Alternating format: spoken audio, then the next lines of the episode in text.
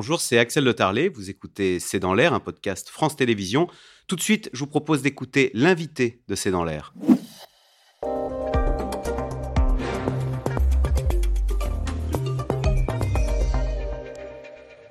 Armand de Randinger, bonsoir. Vous êtes consultant international sport et olympisme. Votre livre, Le Paris olympique de 2024, chance ou malédiction, 24 défis à relever, c'est aux éditions Vigo.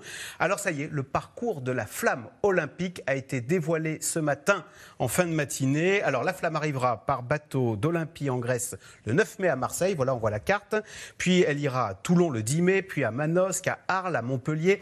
La flamme ira aussi sur les plus beaux sites de France. On verra la flamme olympique au Mont-Saint-Michel, à Versailles, sur les plages du débarquement, sur les grottes de Lascaux, avant d'arriver au pied de la Tour Eiffel, le 26 juillet, ce sera le jour de la cérémonie. Euh, Armand de Randinger, on arrive maintenant dans la dernière année, hein, quasiment à un an des JO. Est-ce que, paradoxalement, c'est l'année où c'est le moment où, tout commence, où il ne faut pas se rater. C'est maintenant que les ennuis commencent. Tout commence maintenant, il ne faut pas se rater. Et en plus, on a mis la barre très très très haut le, fait qu'on ait dévoilé le parcours de la flamme aujourd'hui est assez remarquable. Le parcours est magnifique. On va démontrer ce qui est de plus beau en France au travers des personnages, à travers des territoires, à travers des villes, à travers des îles. On va montrer de tout ce que représente la France et en quoi elle est attractive. Mais on va avoir une deuxième mission dans le cadre de ce parcours de la flamme, c'est celui de mobiliser la population et les territoires. Et sans mobilisation des territoires et sans mobilisation de la, population derrière les Jeux, ça ne fera pas. D'ailleurs, il y a déjà une polémique et on apprend qu'il faut payer 150 000 euros pour recevoir la flamme olympique. Est-ce que tout cet, affairisme qui entoure un peu les JO, est-ce que ça peut hum, faire monter des anti-JO Est-ce que c'est ah. ça le risque là d'ailleurs? On n'entend pas d'anti-JO pour l'instant. Non, on n'entend pas du tout les anti-JO euh, parce qu'ils n'interviennent jamais dans les premières années, ils interviennent dans la dernière année. C'est très très clair parce qu'à ce moment-là, on va se rendre compte de la réalité économique de la chose, que ça risque de coûter beaucoup plus cher que ce qu'on imaginait. Ça commence, c'est la Cour des comptes hier. La Cour, des comptes est liée, donc c'est une affaire d'État maintenant. Ce n'est plus l'affaire de quelques privés dans un coin qui organisent les Jeux. On n'est pas à Los Angeles. Ça va dépasser finalement ces JO qu'on nous promettait sobres à moins de 7 milliards d'euros, la facture? Bah, La facture augmentera ipso facto, passe une dérive qui est tout à fait normale. La première, on a sous-évalué complètement le budget dès le départ, 4 milliards et demi. On en est à 8,5, 9 aujourd'hui. Et d'aucuns disaient dès le départ, dès 2017, qu'on y sera plus près de 11 et de 12 que de 8. Comme le JO de Londres, en fait. Comme le JO de Londres. Il n'y a pas de magie parisienne. Il n'y a pas de magie parisienne, en dépit de la promesse et du mantra des jeux équilibrés, responsables. Non, c'est obligé. C'est ipso facto. Mais il faut être capable de juguler tout ça et de le dire clairement à la population. Sinon, il n'y aura pas de mobilisation. La magie parisienne, quand même, on va la voir le 20... On croise les doigts. On va la voir le 26 juillet, puisque pour la première fois, la cérémonie d'ouverture ne se fera pas dans un stade, elle se fera sur les quais de Seine. Je vous propose de regarder en avant-première ce à quoi pourrait ressembler cette cérémonie d'ouverture que le monde entier va regarder. Il faut avouer que c'est féerique, sujet de, de Grégory Naboulet. Ce soir-là, un milliard de téléspectateurs observeront la scène olympique. Une cérémonie d'ouverture annoncée comme historique. Le scénario est encore secret, mais les premiers acteurs viennent d'être dévoilés. Les bateliers, 116 bateaux, d'habitude réservés au transport des touristes, emmèneront les sportifs du pont d'Austerlitz au Trocadéro. Ne pas aller trop vite pour profiter du spectacle sur et en dehors de l'eau. Musiciens, danseurs, la scène olympique, c'est 6 km de festivités. Notre-Dame de Paris, le Louvre, les Invalides et face au Trocadéro, la Tour Eiffel en guise d'arrivée.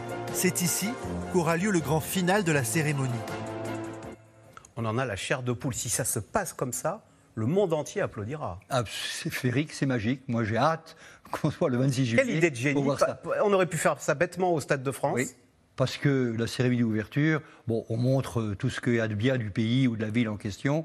C'est un épiphénomène par rapport aux compétitions elles-mêmes. Ça coûte très cher.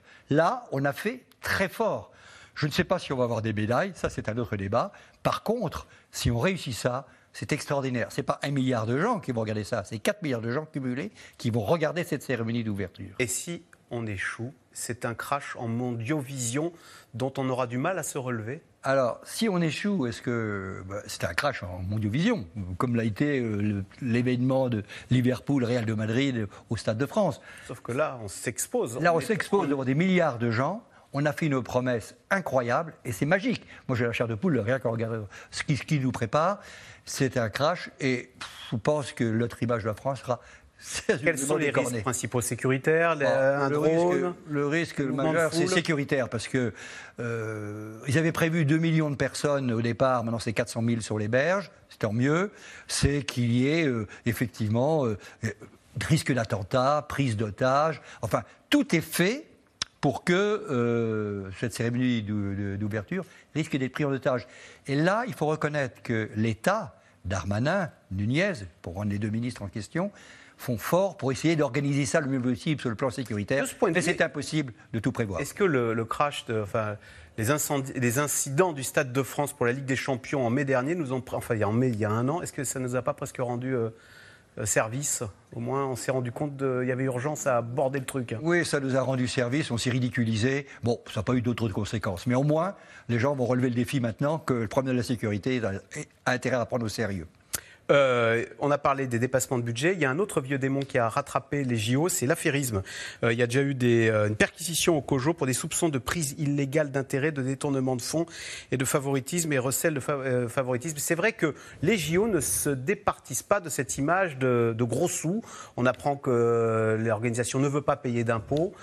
Comment, comment ça se fait ça? Ah, c'est très simple. Les valeurs du sport, c'est l'argent d'abord. Oui, hein. les valeurs du sport. Le sport ne peut vivre que par l'argent. C'est par les athlètes d'une part et par l'argent d'autre part. Ça, c'est très clair. Ouais. Maintenant, l'affairisme, il est, il est obligatoire. On a créé volontairement et obligatoirement une loi d'exception olympique dans laquelle on doit respecter le contrat hôte. Et le contrat haute, c'est si j'organise les JO chez vous, je ne veux pas payer vos impôts. Bon, exactement, le contrat hôte, c'est le maximum de bénéfices pour moi, propriétaire des Jeux Olympiques, c'est-à-dire le Comité international olympique. S'il y a des pertes, c'est à votre charge, complètement. Alors c'est le grand débat, est-ce où on met le curseur? Est-ce qu'on fait tout pour les athlètes et que la compétition que la compétition? D'aucuns voudraient ça, et disent c'est une occasion unique pour promouvoir l'image de la France. Alors- on n'attend pas intérêt à se planter. Ouais, euh, Est-ce que néanmoins, on parlait tout à l'heure du, du soutien populaire entre les procès faits en gigantisme et en, en dégâts sur l'environnement et le procès en affairisme euh, Est-ce qu'il n'y a pas. D'ailleurs, on s'aperçoit qu'on se félicite de ces JO à Paris. On était seul en lice. On a gagné une compétition où nous étions seuls en lice. Ça devrait nous interroger, ça. hein. Oui, ça ne nous a pas interrogé beaucoup. Euh, on voulait les jeux à tout prix, si je peux dire. Bah, on les a eus. On les a eus. Faute là, de- faute peut- de concurrents. Faute de concurrents, mais on ne peut pas accuser pour une fois la ville de Paris ou une autre ville d'avoir obtenu les jeux en payant, comme l'a été le cas de Rio, de Tokyo et ainsi de suite. Là, c'est pas le cas. Là, maintenant. Et l'affairisme, il est là parce que les mœurs sont toujours les mêmes, qui puissent exister, qu'il y a beaucoup d'argent qui circule, et l'argent qui circule intéresse un certain nombre de partis qui n'ont que faire du sport. Bon, alors les médailles. En 2020, au dernier JO, la France championne du monde de football, en JO, c'est pas ça. On arrive en huitième position en nombre de médailles, 33 médailles, derrière les Pays-Bas. Euh, Est-ce qu'on va faire mieux cette fois-ci, maintenant que c'est à la maison? Quand c'était au Royaume-Uni, en 2012, les, Britanniques ont récolté 64 médailles. Ils sont arrivés troisième. Est-ce que c'est ce qui nous attend? Non. Performance hors norme. Malheureusement pas, parce que les Britanniques ont obtenu 60 et quelques médailles en 2012. C'est qu'en 92, ils étaient à la remorque, ils étaient les derniers de la classe en Europe. Ils avaient très peu de médailles. Et ils ont investi massivement dans une certain nombre de disciplines sportives pour développer la haute performance et obtenir le maximum de médailles. Le cyclisme, l'exemple typique. Ah. Ils sont allés France- chercher des, des compétitions Des niches, oubliées des niches, en disant là, c'est va être facile d'obtenir une facile. médaille. Et ils ont obtenu. Et maintenant, ils sont dans les trois premiers, ils sont parmi les meilleurs d'Europe. Nous, on n'a pas fait cet investissement, on s'en est rendu compte. Les ministres précédents disaient ben, on a les Jeux en France, il n'y a aucun problème, on aura 80 médailles. La nouvelle ministre a dit écoutez, on va en rabattre. Si on est dans les cinq premiers, c'est bien. Mais en dépit des efforts qui ont été faits, l'Agence nationale du sport, la nomination de M. Nesta à la tête de la haute performance, on ne transforme pas, euh, j'allais dire, des, des athlètes en l'espace de trois ans pour faire de la haute performance. Donc, si on a une quarantaine de médailles, avec Russes ou sans Russes, Mais c'est ce que j'allais dire. S'il n'y a pas les Russes, la, la Russie, grand pays de l'olympisme, on ne sait pas très bien, euh, ils seront autorisés à participer à ces JO Ah ben, de toute façon, euh, Thomas Barr, le président du CIO, considère que les Russes et les Biélorusses doivent participer en tant qu'athlètes dans la mesure où ils respectent les règles déontologiques de dopage, ils- d'une part de non-supporters de la guerre. Donc c'est des athlètes. Il faut que vous sachiez. Mais ils seront pas, ils seront, ils ne, ils ne jouent- ils ne- ils ne participeront pas sous bannière russe. non, ils sont en bannière neutre, ok, avec un hymne qui sera, je ne sais pas quoi, un hymne. Tchaïkovski, pareil. Oui, paraît-il. Généralement, c'est ça. Ça ne sera pas l'hymne russe. Mais la Russie de Poutine, j'allais dire, grand pourvoyeur de fonds pour le Jeux olympiques, bah, il a déclaré la guerre d'Ukraine en pleine euh, trêve olympique, au moment où on commençait les Jeux olympiques d'hiver à Pékin. Donc vous voyez, on va arriver. Ah, eh ben, merci beaucoup euh, de nous avoir commenté ce parcours de la flamme qui a été dévoilé ce matin, Armand de Randinger. Vous restez avec nous tout de suite. C'est dans l'air qui revient sur l'autre actualité du jour. C'est ce sommet à Paris où les pays riches s'engagent à, venir en aide aux pays pauvres qui sont en première ligne face au dérèglement climatique. Euh, sommet à l'initiative d'Emmanuel Macron. C'est dans l'air est intitulé Réforme et maintenant Macron vise le monde. Merci d'avoir écouté C'est dans l'air. Comme vous le savez, vous pouvez désormais écouter l'intégrale, mais aussi l'invité ou vos questions à nos experts. Tous ces podcasts sont disponibles gratuitement sur toutes les plateformes de streaming audio. Et pour le replay vidéo, c'est sur France.tv, bien évidemment. À bientôt.